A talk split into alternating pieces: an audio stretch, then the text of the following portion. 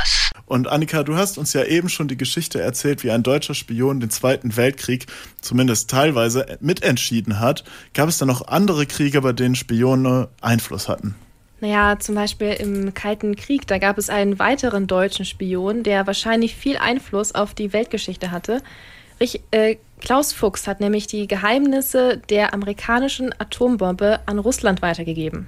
Oh, das klingt aber ziemlich spannend. Wie kam der Klaus Fuchs denn an diese Geheimnisse? Klaus Fuchs war Kommunist und ist aus Deutschland vor den Nazis geflohen. Er war ein Physiker und ist dann erstmal nach England gegangen und dann irgendwie irgendwann in die USA gekommen. Er war Spezialist für solche Sachen wie Kernphysik und irgendwann ist er dann zum Manhattan Project gekommen.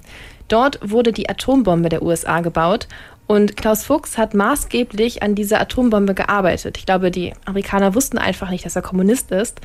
Nach 1945, also nach dem Zweiten Weltkrieg, hat er dann die Forschungsergebnisse von der Atombombe an die Russen verraten. Was mich, als ich das aber gelesen habe, so fasziniert hat, er wollte damit einen Krieg verhindern. Und zwar hatten die Amerikaner bis dahin ein Monopol auf die Atombombe. Ach, also die Russen hatten keine Atombombe, bis Klaus Fuchs ihnen die Geheimnisse oder die Pläne der Amerikaner gezeigt hat. Nein, also die Russen waren schon dabei, an einer Atombombe zu arbeiten, aber sie hatten halt noch nicht so ganz den Dreh raus. Eine fertige Bombe hatten bis dahin nur die Amerikaner. Das äh, haben sie dann ja auch in Hiroshima und Nagasaki gezeigt. Genau, das war damals übrigens auch, um Stalin zu zeigen, guck mal her, wir haben die Bombe. Also eigentlich war das ja nicht mehr kriegsentscheidend. Also der Krieg war eigentlich schon gewonnen. Eine Machtdemonstration. Ja, zum Großteil.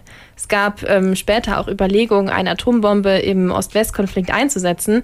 Das war ja so die allgegenwärtige Bedrohung im Kalten Weltkrieg. Aber man weiß halt nicht, ob die USA nicht irgendwann eine Atombombe eingesetzt hätte, hätte Russland nicht auch eine gehabt. Also hat Klaus Fuchs dafür gesorgt, dass Russland schneller den Vorsprung aufholen konnte und bald auch eine Bombe hatte. Also kann man sagen, hätte Klaus Fuchs die Informationen zur Atombombe nicht weitergegeben, hätte es nicht den Kalten Krieg äh, gegeben, wie wir äh, ihn hatten, aber stattdessen vielleicht einen Atomkrieg.